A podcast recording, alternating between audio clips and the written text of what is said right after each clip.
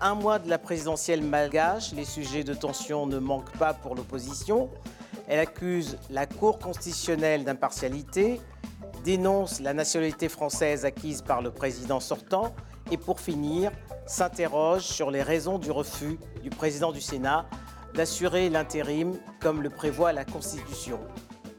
Hadj Andrea Nainarivel, bonjour. Bonjour, euh, Madame Epoté. En 2013, vous étiez candidat à la présidentielle. Cinq ans plus tard, vous choisissez de soutenir l'actuel président. Vous êtes même considéré comme le principal artisan de sa victoire. Nommé ministre en mars dernier, vous démissionnez. Aujourd'hui, vous avez décidé de l'affronter dans les urnes. Que reprochez-vous désormais à celui que vous avez soutenu pendant dix ans? La position de notre parti est de se séparer du, régime actuel depuis 2022 euh, parce que nous n'étions plus d'accord sur la manière de, conduire les affaires de l'État. Euh, c'est-à-dire que le président n'a pas tenu promesse et puis euh, on a eu des différences, surtout sur deux points essentiels. La décentralisation, parce que ça fait partie des, points forts et surtout euh, les fondations de, notre parti. Mais de l'autre côté aussi, sur la sécurité des investissements à Madagascar. Euh, nous avons milité pour que Madagascar s'ouvre, Madagascar s'ouvre au monde, mais aussi que Madagascar puisse être une terre d'avenir Malheureusement, comme les indicateurs le montrent, euh, nous sommes restés euh, en, marge du développement et les dérives euh, autocratiques du président se, se, sont accentuées et personne n'est venu investir à Madagascar, que ce soit les nationaux ou les, investissements directs étrangers, ce qui a amené, comme vous l'avez constaté dans tous les indicateurs, le retour de Madagascar euh, parmi les pays les plus pauvres euh, au monde. Vous appelez à une gouvernance plus vertueuse et à une réhabilitation de la confiance dans les institutions. Comment, selon vous, bâtir une ère nouvelle politique à Madagascar? Ben, Écoutez, euh, comme je l'ai dit tout à l'heure, nous pensons que la décentralisation est le mode de gouvernance qui pourrait aider Madagascar à se développer parce que c'est un pays immense et surtout, euh, c'est un pays où nous avons la culture du, dialogue et la décentralisation est la base même euh, euh, du dialogue et la démocratie en elle-même, c'est le dialogue. Malheureusement, aujourd'hui, nous ne voyons pas ce, cet état d'esprit dans la gouvernance actuelle. Ce que nous voulons, c'est que cette décentralisation soit réalisée à tous les échelons, que ce soit au niveau politique, que ce soit économique, que toutes les régions de Madagascar puissent prendre leur, euh, les décisions qui s'imposent pour leur permettre de se développer, parce que l'État central ne pourra pas euh, s'occuper de tous les, les problèmes, je dirais, au quotidien des, des Malgaches. Et de, facto, donc une responsabilisation citoyenne de, les, des élus et des nommés à tous les postes euh, de l'État. Les, derniers, les derniers événements ont démontré, malgré donc, ce que raconte le gouvernement, qu'il y a vraiment une gouvernance auto-centrée. La preuve en est qu'ils ont préféré ne pas respecter la Constitution et nommer en intérim de la présidence le, chef du gouvernement. Ça prouve, je pense, aux yeux du monde, qu'ils n'ont pas vraiment, en sortant en Rajuel et son équipe, ne veulent surtout pas euh, la décentralisation, mais au contraire veulent s'accaparer du pouvoir et rester au pouvoir coûte que coûte. Et qu'est-ce que vous pouvez promettre aux Malgaches sur les mesures sociales? Ben, Là-dessus, nous sommes, euh, comme, comme je l'ai dit, parmi les plus pauvres au monde. Euh, le taux de scolarisation a diminué. Nous, en faisons une priorité dans notre programme de remettre les enfants malgaches à l'école. Pareil pour, euh, pour la santé. Euh, vous avez vu les effets néfastes euh, du Covid-19 à Madagascar et qui a démontré donc le, délabrement du système de santé à, Madagascar. Il est urgent que chaque Malgache puisse accéder à la santé et donc une vraie politique de santé publique qui puisse aider chaque foyer à avoir une vie décente. Mais au-delà de tout ça, c'est l'agriculture. Aujourd'hui, nous n'avons pas de vrai programme concernant l'agriculture. Nous, ce que nous proposons, c'est que Madagascar soit le grenier à riz de l'océan Indien et pourquoi pas de, l'Afrique de, l'Est. Nous en avons les capacités. Nous avons des, millions d'hectares de terres arables qui ne sont pas exploités. Euh, le programme actuel euh, du, gouvernement, c'est d'importer du riz et de les distribuer euh, à la population.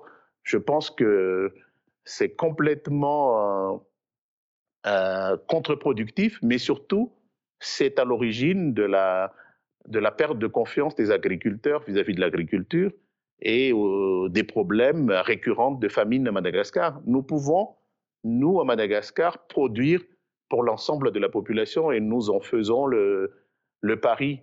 Euh, comme vous le savez, je suis moi-même euh, un ingénieur en agroalimentaire et c'est une opportunité pour Madagascar, c'est une opportunité pour, je dirais même, je vous dis, euh, cette zone de l'océan Indien, de l'Afrique de l'Est, le fait que Madagascar soit un pays agricole et tous les efforts doivent être menés euh, dans ce domaine-là. Et il va de soi que ça ne pourrait être réalisé qu'avec euh, une, politique claire et le retour de la confiance des investisseurs, surtout les investisseurs directs étrangers à Madagascar, et une, une lutte contre la corruption. C'est la corruption qui gangrène aujourd'hui notre, euh, notre société. Et c'est la corruption et la peur du, lendemain qui amène aujourd'hui euh, André à, à, forcer le gouvernement à garder la main, pas uniquement pour les élections futures, euh, et en essayant de, de, commettre des fraudes et des abus de pouvoir en tout genre, mais aussi pour préserver leurs acquis économiques. Je dirais même que c'est on est en train de mettre en place un système de type mafieux à la tête de l'État. Et c'est ça que nous, nous, devons combattre. On doit revenir à un État de droit. Vous êtes euh, présenté comme euh, l'étendard de la transparence électorale, car au cours d'un meeting, vous avez présenté votre certificat de nationalité malgache. C'est un pied de nez au président sortant, hein, dont la double nationalité fait débat actuellement.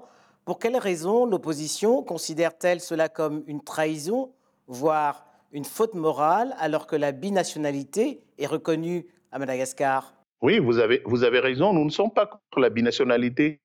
Nous sommes contre le fait que le président ait foulé la loi dans notre code de la nationalité quand vous êtes majeur. Donc, euh, vous, si vous demandez une naturalisation d'une nationalité étrangère, vous perdez votre nationalité malagasse. Ça, c'est écrit noir sur blanc. Mais au-delà de cela, c'est vraiment pour nous une faute morale, parce qu'il s'agit ici d'une institution qui est la présidence de la République. Le président sortant, Andradzuel, a fait la demande en 2013 en étant chef d'État, donc chef suprême de l'armée. Donc vous imaginez un chef suprême de l'armée demander euh, une nationalité étrangère, ce qui est, à mon avis, euh, euh, au niveau éthique et moral, est complètement irresponsable. Donc c'est pour ça que nous voulons, et comme je l'ai dit tout à l'heure, un retour de la confiance à Madagascar, mais surtout du respect de la loi. Et il va de notre souveraineté. Et surtout, comment voulez-vous que le peuple malgache puisse avoir confiance en leurs dirigeants? Quand euh, leurs dirigeants disent que pour le bien-être et pour le confort de leurs enfants, ils demandent une nationalité étrangère nous ne sommes pas contre la, la binationalité, mais nous, devons préserver nos institutions. Et si nous n'arrivons pas à Madagascar, et je pense que c'est valable pour l'ensemble de l'Afrique, à préserver nos institutions, nous n'aurons jamais de développement. Et ce qui se passe aujourd'hui, c'est que André a détruit toutes nos institutions. Il a détruit la présidence de la République en faisant en sorte de cacher euh, sa naturalisation. Il a détruit l'Assemblée nationale parce qu'il était intervenu lors d'une motion de censure du gouvernement avec menace et pour faire reculer les, les députés. Il a détruit aujourd'hui le Sénat parce que c'est le président du Sénat qui devrait assurer l'intérim, mais par des manœuvres dilatoires, pour ne pas dire euh, euh, un mot euh, que je ne devrais pas dire, mais un vrai coup d'État, il a donné le pouvoir au Premier ministre. Donc il a détruit la haute cour constitutionnelle et donc l'appareil judiciaire parce que les, décisions qui ont été prises sont des décisions uniquement dans l'objectif d'aller euh, à la fraude et surtout de préserver un système mafieux à Madagascar. Hadj Andrea Naina Rivel, si au soir du 20 décembre, vous étiez déclaré vainqueur de cette présidentielle, quelles seraient vos premières priorités? Ma, ma priorité, vraiment, c'est de restaurer la confiance et de faire en sorte que nos institutions puissent retrouver le rôle de vraies institutions, parce que sans ces institutions, des institutions fortes, on ne peut envisager un développement dans un pays. Je suis démocrate et je me bats pour la démocratie euh, à Madagascar et en Afrique en, général. Et ça, ce retour, ce renforcement des institutions, c'est aussi un renforcement du rôle du président de la République. Parce qu'à ce moment-là, tout citoyen qui envisage d'être président de la République, sa sécurité est garantie. Nous n'aurons plus à nous enfuir à l'étranger à chaque fin de mandat, mais nous serons traités comme des citoyens normaux dans nos propres pays. Et à ce moment-là, on peut envisager une alternance démocratique, un développement et une paix sociale pour le, pour le pays. Donc ça, ce sont les premières mesures à mettre en place. Et ça, ça ne nécessite pas beaucoup de temps, ça nécessite un dialogue entre tous les acteurs politiques et de mettre des règles claires de gouvernance et, comme je l'ai dit, de remettre les choses dans les, normes. Et après, il y a des mesures vraiment économiques à prendre urgemment, parce que nous avons des millions de jeunes qui n'ont pas d'emploi. il va falloir faciliter les investissements à Madagascar, parce qu'il y a tellement de choses à faire à Madagascar mais ces investissements, comme je l'ai dit tout à l'heure, ne pourront être effectifs que si nos investisseurs nationaux, internationaux aient confiance à notre système, à nos institutions. Donc ça, c'est le deuxième point. Et, le troisième point, c'est de faire en sorte que, avec ces deux décisions majeures, nous puissions lutter contre la corruption. La corruption au Madagascar est devenue endémique. Et c'est ça qui mine notre développement. C'est ça qui mine notre, notre avenir. Et la corruption, nous, nous devons l'éradiquer, mais avec ces deux préalables de mise en confiance, mais surtout de retour à la bonne gouvernance à, Madagascar. Merci Age Andréana Inarivel. Merci euh, Denise Epoté et merci à TV5 Monde.